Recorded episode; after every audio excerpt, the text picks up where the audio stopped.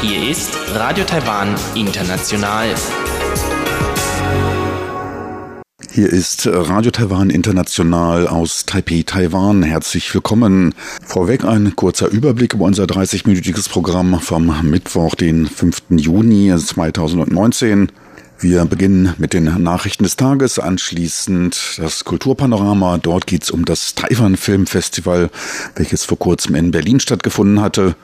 Im Wirtschaftsmagazin, da gehen wir der Frage des Schutzes von MIT-Produkten, also Made in Taiwan-Produkten nach und es geht um die aus China nach Taiwan zurückkommenden taiwanischen Unternehmen. So viel für den ersten Überblick und nun zu den Nachrichten.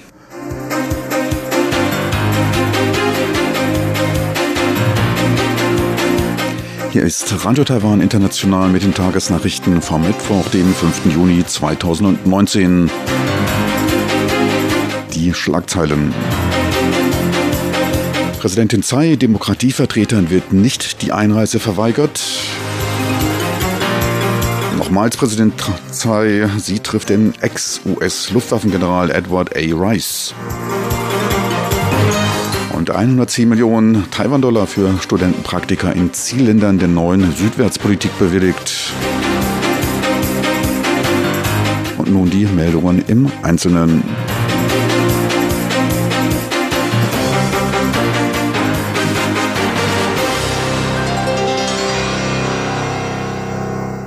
Präsidentin Tsai Ing-wen sagte gegenüber Medienvertretern, dass Taiwan als ein demokratisches Land Personen, die Demokratie und Freiheit unterstützten, nicht die Einreise verweigere. Dies gelte aber für Personen, welche sich als systemfeindlich darstellten. Hintergrund der Rückfrage sind Medienberichte, nach denen Taiwan dem Dalai Lama als auch dem Uiguren-Aktivisten Rebia Kader die Einreise nach Taiwan verweigert hätte. Die Meldungen wurden sowohl von Präsidentin Tsai als auch vom Außenministerium als unwahr bezeichnet. Laut Laut unbestätigten Quellen hätte das Außenministerium am 20. Mai offizielle zum Dalai Lama geschickt, um ihm die Ablehnung seines Einreisewunsches zu erläutern. Rebia Kader soll bei seinem persönlichen Visumsantrag im Repräsentanzbüro von Taiwan in den USA auf technische Hindernisse gestoßen sein, hieß es in den Medienberichten. Man bestätigte von offizieller Seite die Antragstellung beim US-Repräsentanzbüro. Da Kadea jedoch weiter den Status eines Festlandchinesen innehat und nicht Mitglied des Außenministeriums sei, müssten andere Bestimmungen angewendet werden. Präsidentin Tsai Ing-wen empfing heute den bereits in den Ruhestand getretenen ehemaligen US-Luftwaffengeneral Edward A. Rice. Neben Präsidentin Tsai waren auch David Lee, Generalsekretär des Nationalen Sicherheitsrats, Verteidigungsminister Yan Defa und andere anwesend. Tsai sagte, dass Frieden auf einer soliden Landesverteidigung beruhe, zu der Taiwan nach wie vor entschlossen sei. Man werde fortfahren, zum Frieden in der indopazifischen Region beizutragen, seinen internationalen Verpflichtungen nachzukommen und die Kooperation mit Ländern wie den den USA fördern. Sie bedankte sich bei Rice für dessen Teilnahme am Hanguang-Manöver in den letzten drei Jahren seit 2016 und den wertvollen Hinweisen und Vorschlägen, welche anregend für Taiwans strategisches Denken waren. Das Außenbildungsministerium stimmte einem Budget von 110 Millionen Taiwan-Dollar, circa drei Millionen Euro, zur Unterstützung von Studenten zu, die ein Praktikum an Lehreinrichtungen in den Zielländern der neuen Südwärtspolitik aufnehmen wollen. Mit der neuen Südwärtspolitik sollen die wirtschaftlichen und kulturellen Beziehungen zu Süd- und Südostasien als auch Neuseeland und Australien verbessert und ausgebaut werden. In dem zweimal jährlich stattfindenden Programm reisten im letzten Jahr mehr als 2000 Studenten zur Praktikumsaufnahme ins Ausland. Im ersten Halbjahr diesen Jahres werden es bereits 1800 Studenten sein. Universitäten in Taiwan stellten studentische Praktikumsprogramme für nach Vietnam, Thailand, Indonesien, Singapur, Malaysia, Kambodscha, den Philippinen, Myanmar, Indien, die Brunei, nach Sri Lanka, Neuseeland und Australien Reisenden vor. Ausbildungsschwerpunkte sind Geistes- und Sozialwissenschaften, Ingenieursstudiengänge, Biomedizin und das Management von Gesundheitseinrichtungen. Der frühere von Chinas Behörden verfolgte Hongkonger Buchhändler Lin Rongji teilte einem taiwanischen Radiosender gegenüber Pläne zur Eröffnung eines neuen Buchladens in Taiwan mit. Lin war einer der Buchhändler, welche China-kritische Literatur in Hongkong verkauften und gehörte zur Gruppe der fünf Buchhändler, die Ende 2015 für mehrere Monate in Hongkong verschwanden.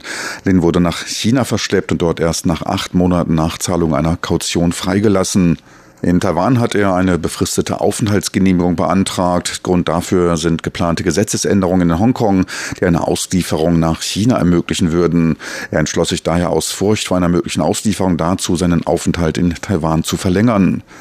Zur demokratischen Regierung in Taiwan habe er Vertrauen. Seitdem fühlt er sich wieder entspannt und möchte über Crowdfunding von Bürgern aus Hongkong oder dem Ausland einen neuen Buchladen eröffnen.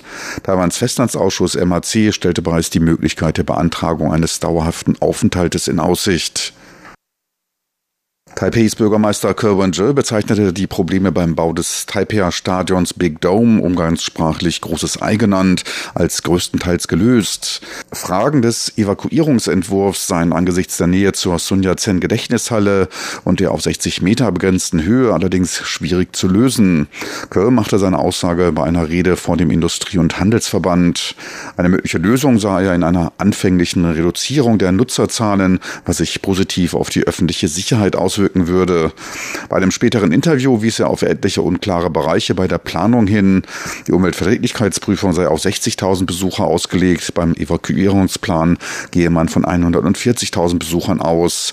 Die Debatte darüber sei zudem chaotisch verlaufen. Er sprach sich im Falle einer Eröffnung für die Orientierung an der unteren Marke von 60.000 Personen aus.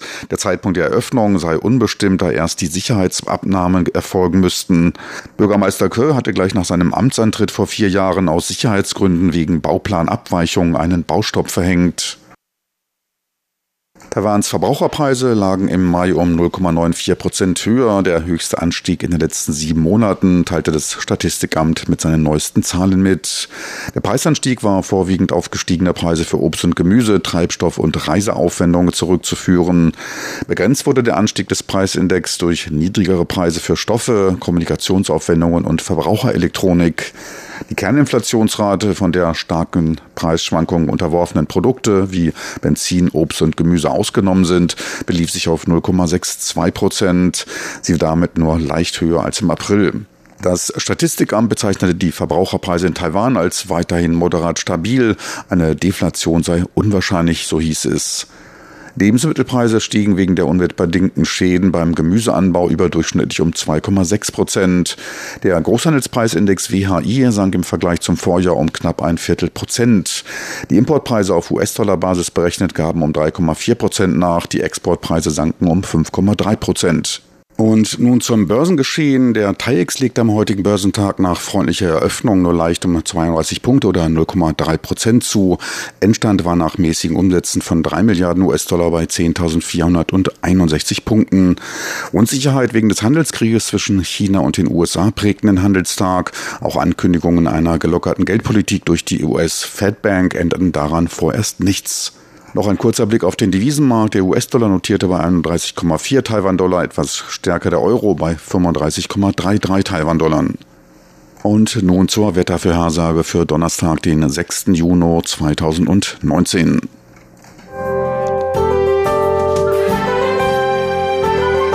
Das Wetter.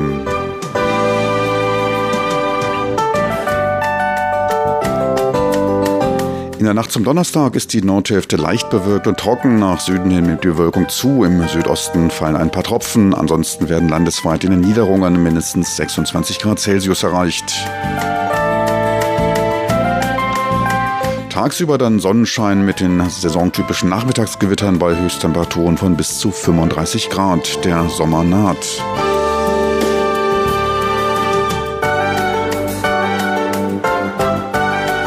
Sie hörten die Tagesnachrichten von Radio Taiwan International vom Mittwoch, den 5. Juni 2019.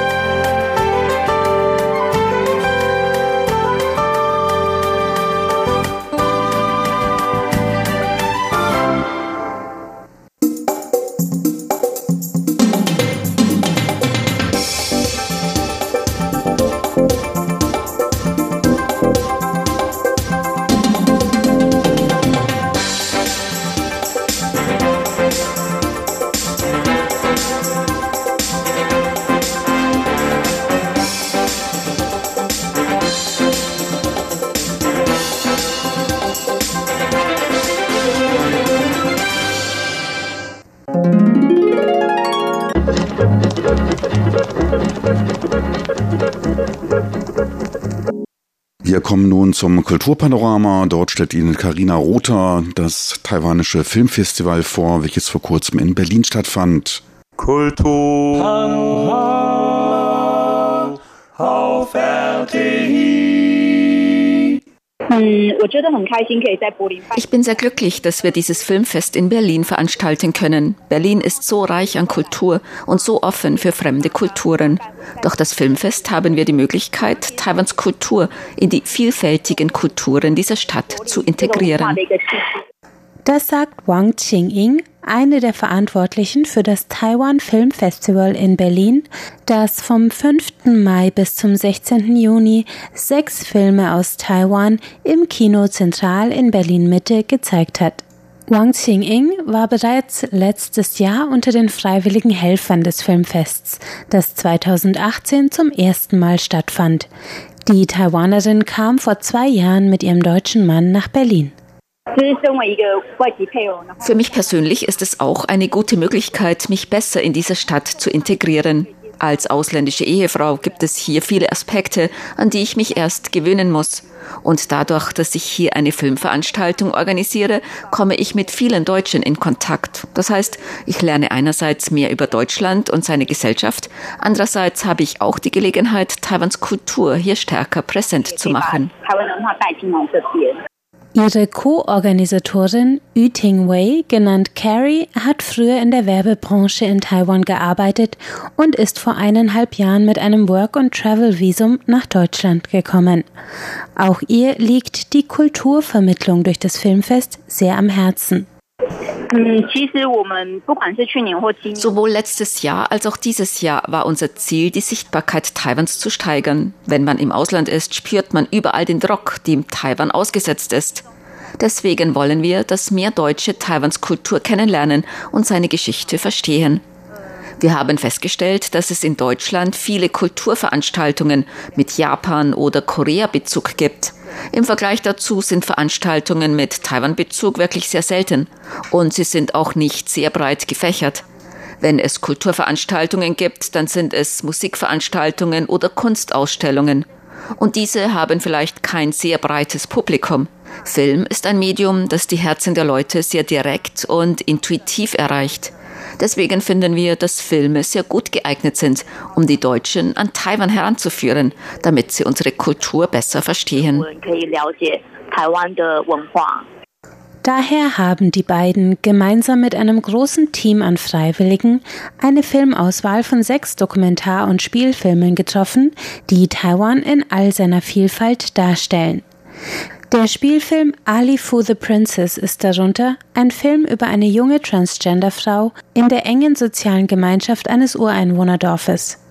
Auch das Musikdrama Loka Laki greift das Leben von Kindern eines indigenen Dorfes auf. Dann ist da der Film Kano über ein Baseballteam während der japanischen Kolonialzeit. Die Dokumentation Black Bear Forest nimmt uns mit in die fernen Höhen des taiwanischen Urwalds und begleitet eine Forscherin bei ihren Bemühungen zum Schutz der Formosa Schwarzbären. Für die Filmauswahl in diesem Jahr haben wir zahlreiche sehr gute Filme gesehen und davon gibt es in Taiwan viele. Warum haben wir letztendlich diese sechs Filme ausgesucht? Wir wollen durch diese Auswahl Taiwans geschichtlichen Hintergrund und seine traditionellen Künste vorstellen und auch zeigen, welche Themen in der heutigen Gesellschaft von Bedeutung sind. Das ist der Grund für unsere diesjährige Filmauswahl. Den Auftakt am 5. Mai machte der Film Hong Herze von Regisseur Yang Li Zhou, der bei seinem Erscheinen 2017 in Hongkong und Taiwan mehrere Filmpreise eingeholt hat und in Taiwan eine kleine kulturelle Revolution ausgelöst hat, weil er sein Publikum dazu anregt, Taiwans traditionelle Künste wiederzuentdecken. Hong Herze, so genannt nach dem Gott des Theaters, den der Protagonist in einer roten Kiste mit sich trägt, ist ein Film über den inzwischen fast 90 Jahre alten letzten Großmeister des traditionellen Puppentheaters Budaishi, Chen Xi Huang. Und die Organisatorinnen hatten für die Eröffnungsvorführung in Berlin eine ganz besondere Überraschung geplant. Wang Qingying berichtet. Was uns bei der Eröffnung sehr gefreut hat, war, dass alle Tickets komplett ausverkauft waren. Alle Plätze waren besetzt. Neben dem Regisseur war auch der Protagonist des Films, Meister Zheng Xihuang, vor Ort. Wir wollten das Publikum ein wenig überraschen. Deswegen haben wir Meister Chen nach Ende des Films auf die Bühne gebeten. Das gab ein Riesenecho des Publikums. Sie hatten gerade eine Dokumentation über das Puppentheater Budaishi gesehen und dachten, wer weiß, was danach passiert ist. Vielleicht lebt Meister Chen ja inzwischen gar nicht mehr. Und dann taucht er da plötzlich selbst vor ihnen auf. Das hat das Publikum total begeistert. Es war eine sehr schöne Überraschung und wir haben sehr viel, sehr positives Feedback bekommen. Wann immer möglich organisieren die Veranstalterinnen Publikumsgespräche mit den Regisseurinnen und Regisseuren der ausgewählten Filme. Im Falle von Hong Herze weckte das Gespräch das Interesse des deutschen Publikums an einer taiwanischen Kunstform, die vom Aussterben bedroht ist. Die Deutschen, die sich diesen Film angesehen haben, hatten vielleicht vorher noch nie was vom Budaishi gehört. Und dann konnten sie gleich nach dem Film noch Meister Chen persönlich sehen. Das fanden sie wirklich sehr interessant. Und sie haben dem Regisseur Yang Li Zhou auch ganz viele Fragen gestellt. Und viele wollten auch wissen, wo sie das Budaishi lernen können. Der Regisseur und Meister Chen arbeiten jetzt nämlich zusammen, um das Können des Meisters auf Film festzuhalten, damit Leute auf der ganzen Welt diese Kunst online erlernen können. In dieser Hinsicht ist das Taiwan Film Festival in seinem Beitrag zur Verbreitung von Taiwans Kultur ein Riesenerfolg. Dass die taiwanischen Filme auf sehr große Publikumsnachfrage treffen, zeigen die hervorragenden Verkaufszahlen der sechs Filmvorführungen. Dass das Filmfest so erfolgreich ist, ist aber auch dem unermüdlichen Einsatz seiner Organisatorinnen zu verdanken. Unser Filmfest ist nur sechs Wochen lang und es gibt nur eine Filmvorführung pro Woche, jeweils am Sonntag. Auch für die am nächsten Sonntag sind zurzeit nur noch sechs Tickets übrig. Wir haben das Filmfest in diesem Jahr sehr gründlich beworben. Wir haben überall in den Straßen Plakate aufgehängt und in vielen Vierteln Flyer verteilt. Unser Trailer lief sogar im Kino. Wir haben dieses Jahr viel mehr Aufwand zur Bewerbung des Festivals betrieben. Deswegen läuft der Kartenverkauf auch besonders gut. Ich frage die beiden, ob sechs Filmvorführungen nicht zu wenige sind. Besonders angesichts der offensichtlich starken Begeisterung des Berliner Publikums für taiwanisches Kino. Carrie antwortet mir, Wirklich, denn nach der Filmvorführung haben uns auch ganz viele Leute gefragt, ob wir Hong Heze noch einmal zeigen werden. Und wir mussten ihnen immer sagen, nein, leider. Aber zumindest wird es noch lange nicht das letzte Mal sein, dass das Taiwan Filmfest in Berlin über die Kinoleinwände läuft. Carrie berichtet, dass es nicht einfach ist, bei der großen Fluktuation in der taiwanischen Gemeinde in Berlin, bestehend aus Austauschstudierenden und Experts, eine kontinuierliche Organisation sicherzustellen. Deswegen haben sie sich eine neue Strategie überlegt.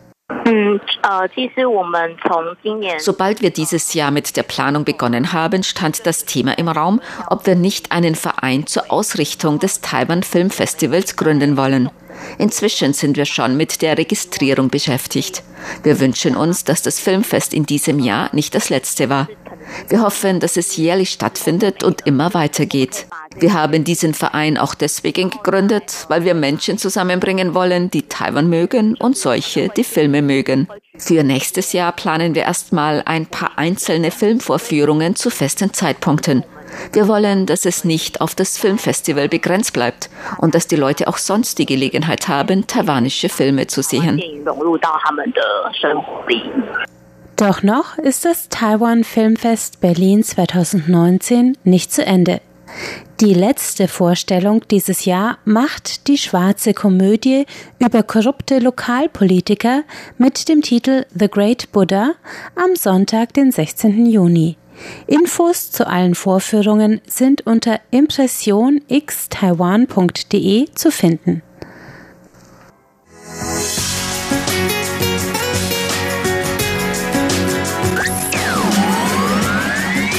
Radio Taiwan, international aus Taipei.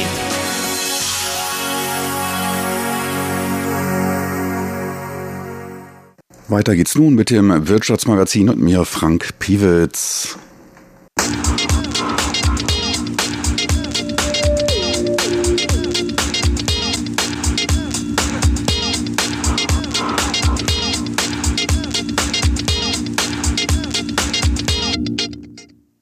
Herzlich willkommen beim Wirtschaftsmagazin. Es begrüßt Sie Frank Piewitz. Auch heute geht es um die Handelsstreitigkeiten zwischen den USA und China, um Auswirkungen auf Taiwan, um Produkte made in Taiwan. Weiteres Thema sind die zahlreicher aus China zurückkommenden Unternehmen aus Taiwan und es geht um deutlich stärkere Nachfrage nach Fingerabdruck-Sensortechnologie.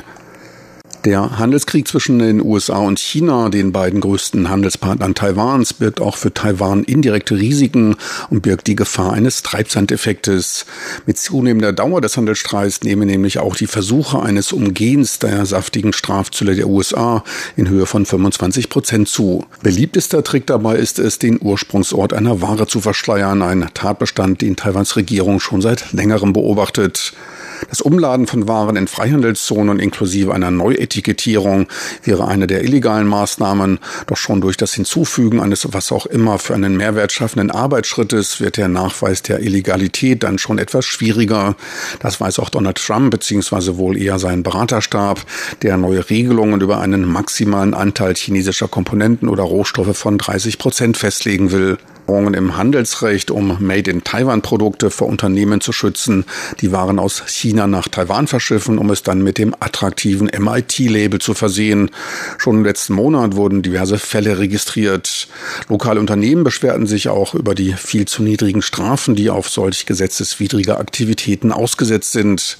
Höhere Strafen bedeuten für sie mehr Schutz. Und recht haben sie auch mit der Kritik.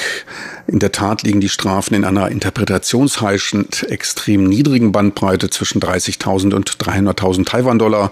Konkret sind dies lediglich 1.000 bis 10.000 US-Dollar. Bei entsprechendem wahren Wert bzw. wahren Menge geht von solch einer Strafe kaum Gefahr für die Geschäftsaktivitäten aus. Und diese illegalen Praktiken müssen ja zudem erst noch bemerkt werden.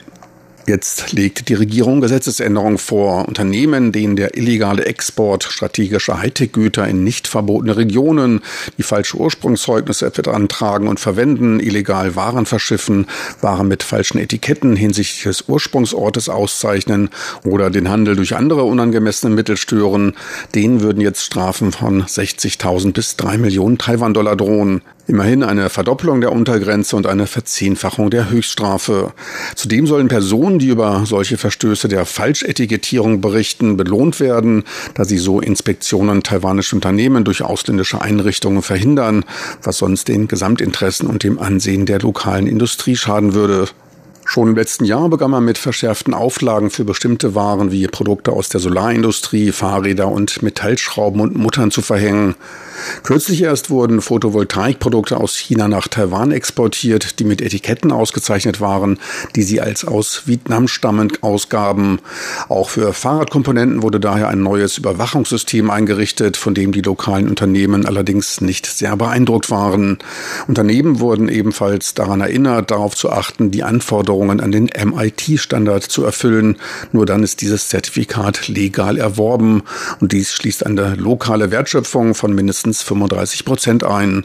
Erscheinen jetzt die Importpreise als zu niedrig, dann werden sie von den Industrieverbänden zusammen mit dem Zoll inspiziert.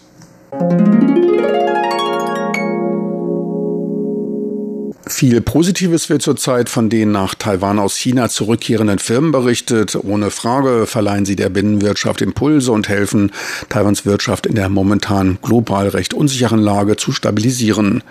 Taiwans Regierung betont natürlich mehr die Chancen für den Standort Taiwan. Ein kleiner Schub beim Wirtschaftswachstum, ein gutes halbes Jahr vor den Wahlen ist immer gut. Das Wirtschaftsministerium sieht schon den Aufbau von nicht roten Lieferketten in Taiwan und Südostasien als Konkurrenz zu Chinas roten Lieferketten. Im Entstehen. Für die betroffenen Unternehmen ist dies allerdings mit großem Aufwand, mit Kosten und auch mit Risiken verbunden. Dies wurde auf einem regelmäßigen Unternehmertreffen geäußert. Gerade für die Computerindustrie sei ein Rückzug aus China nicht einfach, da man dort im Laufe der Jahre eine stabile Zuliefererkette aufgebaut hatte. Beim Inkrafttreten der Zölle auf chinesische Waren, davon sind nun auch Smartphones und Notebooks betroffen, könnte es für etliche Unternehmen schwer werden, ausreichende Gewinne zu erzielen, sagte Rock Xu von Compel Electronics. Die Verlagerung von Lieferketten wurden von ihm als komplexer und zeitaufwendiger Prozess beschrieben, da eine Menge an Personal verlegt bzw. auch erst einmal gefunden und eingearbeitet werden muss. Auch Taiwans Regierung wies darauf hin, dass es beim momentanen Rückzugstempo etwa zehn Jahre dauern würde, bis ein vollständiger Abzug aus China vollzogen wäre. Die US-Strafzölle könnten für in China operierende taiwanische Unternehmen zu einer großen Belastung werden. Etliche von ihnen profitieren dort schon lange von der Auslagerung der Produktion in ein Billigland und erzielen dabei nur niedrige Profitmargen. Sie könnten unter erheblichen Druck kommen. Der Laptop-Hersteller Quanta Computer soll im ersten Quartal zum Beispiel eine Netto-Profitmarge von 1,41 Prozent erzielt haben. Ein Anstieg der Zölle von 10 auf 25 Prozent sei daher nur schwer zu verkraften, so Rockxu. Auftragshersteller von Elektronik hätten nur eine geringe Chance, höhere Preise zum Ausgleich für die höheren Zölle zu verlangen. Zudem umfasse die PC-Lieferkette für Computer ein bis 2000 Komponenten und die ist in China seit mehr als zehn Jahren komplett aufgebaut. Die Auslagerung nur einiger Bereiche ist nämlich nicht ausreichend. Doch auch hinsichtlich der Rückkehr nach Taiwan wurden Bedenken geäußert, und zwar wegen der Knappheit von Land und Personal, als auch einer gewissen Skepsis hinsichtlich der Energiesicherheit. Alternativ zu Taiwan könnte noch eine Verlagerung nach Vietnam oder Indien in Betracht gezogen werden. Nach Taiwan dürften ohnehin wegen der höheren Arbeitskosten dabei nur die Schlüsselkomponenten mit einem höheren Mehrwert verlagert werden. Massenproduktion und das Zusammensetzen der Geräte, das dürfte eher im billigen Südostasien umgesetzt werden. Allerdings befürchtet man da dann auch, dass die dortige Elektronikindustrie noch nicht auf dem in China vorherrschenden Stand ist. Die Konsequenzen des Handelsstreits, die könnten tatsächlich stärker als erwartet werden. Sollten wir tatsächlich noch einen temporären Mangel an Computern und Smartphones erleben, sollten die Preise anziehen, dann heißt es schnell zugreifen.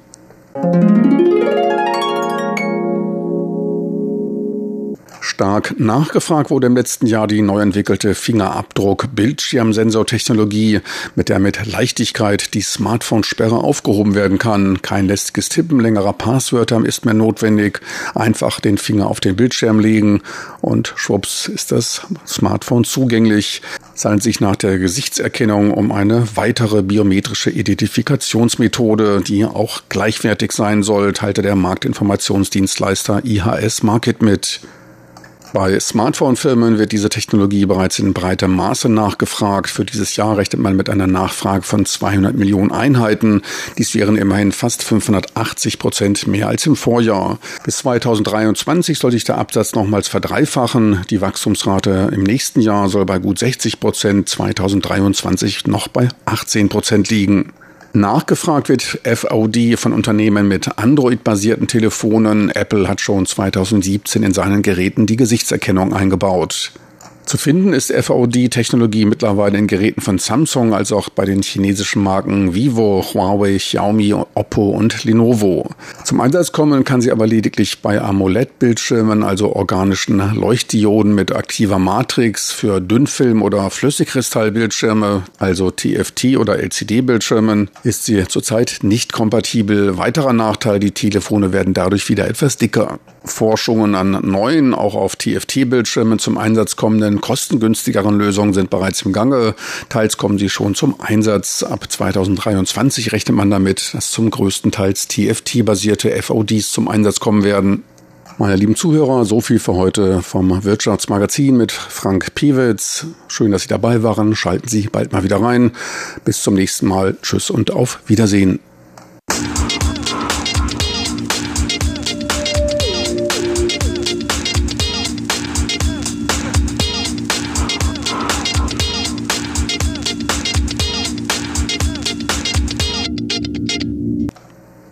Zuhörer, auch die heutige Sendung neigt sich dem Ende zu. Online sind wir aber stetig für Sie erreichbar. Einfach in Ihren Browser de.rti.org.tv eintippen. Dort können Sie die heutige Sendung als auch noch weitere abrufen. Nochmals besten Dank fürs Interesse. Ich hoffe, Sie bald wieder begrüßen zu können. Bis dahin verbleiben wir Ihr Team von Radio Taiwan International.